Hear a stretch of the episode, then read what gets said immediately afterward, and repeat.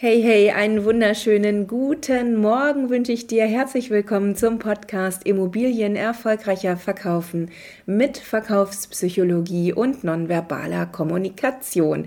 Das ist dein Podcast für Themen rund um den Immobilienverkauf. Solltest du nichts mit Immobilien zu tun haben, mach das gar nichts. Ich freue mich trotzdem, dass du dabei bist und hier eingeschaltet hast. Der Podcast erscheint wöchentlich und hier gibt es immer Themen und Phänomene aus der Verkaufspsychologie und aus der nonverbalen Kommunikation für dich. Jedes Mal haben die Themen eines gemeinsam und zwar geht es immer um Inspiration, um Information und natürlich auch um einen praktischen Nutzen für dich, den du sofort und ganz einfach umsetzen kannst. Ja, ich wünsche dir viel Spaß bei dieser Folge. Es geht sofort los. Heute gibt es ähm, die drei größten Fehler in Online-Meetings und bei FaceTime-Calls. Ich habe ähm, in den vergangenen Wochen, Monaten wahrscheinlich wie du auch ganz viele Online-Meetings gehabt und äh, ja auch FaceTime-Calls. Ich war bei Online-Kongressen, auf Networking-Veranstalten und da sind mir drei Dinge immer wieder aufgefallen und die möchte ich hier mit dir teilen. Und zwar fangen wir gleich an. Ähm, der erste Punkt ist das Fenster im Rücken ja, wenn äh, du ein Fenster im Rücken hast bei Videokonferenzen, sieht man dein Gesicht einfach nicht. Klar, kannst du denken, ja, die Leute sollen ja einen schönen Hintergrund bei mir sehen, vielleicht sieht es jetzt im Büro nicht ganz so schön aus oder wie auch immer, aber das ist total kontraproduktiv, weil du deinem Gesprächspartner es einfach irrsinnig schwer machst, dein Gesicht zu sehen. So, und das ist ja für eine gute Kommunikation essentiell, dass dein Gesprächspartner dein Gesicht sieht und deine Mimik sieht. Also verzichte darauf, ein Fenster im Rücken zu haben. Du kannst natürlich tauschen. Du kannst rausgucken und das Licht von außen auf dein Gesicht scheinen lassen. Das ist top, das ist wunderbar. Aber eben nicht umgekehrt. So, Punkt 2, das ist die schlechte Internetverbindung.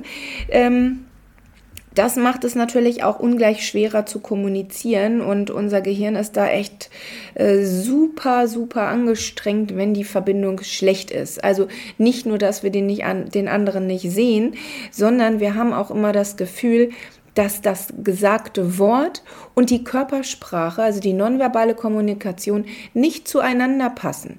Ne? Also das versteht unser Gehirn nicht und dann denken wir gleich so, hm, da stimmt irgendwas nicht und ähm, ja, damit geht einfach die Kompetenz auch leicht flöten. Ne? Also du kommst viel, viel, viel weniger kompetent rüber, wenn du eine schlechte Internetverbindung hast. So, Punkt 3, das ist ähm, wie ich finde, auch was ganz, ganz Wichtiges. Und zwar, wenn du zu nah oder wenn deine Gesprächspartner zu nah an der Kamera sitzen.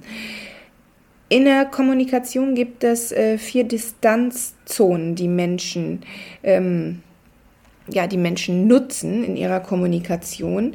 Und wir befinden uns eigentlich, wenn wir in Business-Meetings sind, in der gesellschaftlichen Distanzzone. Also stell dir vor, du sitzt an einem Schreibtisch, du sitzt an einem Konferenztisch, äh, in einem Konferenzraum. Du hast immer einen gewissen Abstand zu deinen Gesprächspartnern. Und das solltest du eben auch im Hinterkopf behalten, wenn du Online-Meetings machst, dass du nicht zu nah vor der Kamera sitzt, weil das deinen Gesprächspartner sonst total stresst, wenn du ihm dadurch, ja, ganz plakativ gesagt, wenn du ihm dadurch zu nah auf die Pelle rückst. Ne? Das mag keiner. Also orientier dich wirklich daran, wie weit man normalerweise voneinander entfernt ist, wenn man in einer Konferenz äh, im Büro sitzt.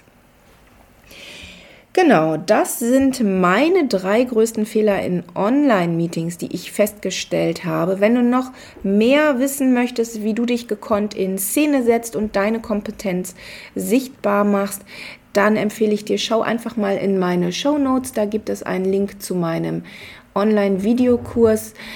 Da geht es wirklich nur darum, wie du besser vor der Kamera wirkst und welche Fettnäpfchen sich leicht vermeiden lassen und du dich einfach gekonnt in Szene setzt.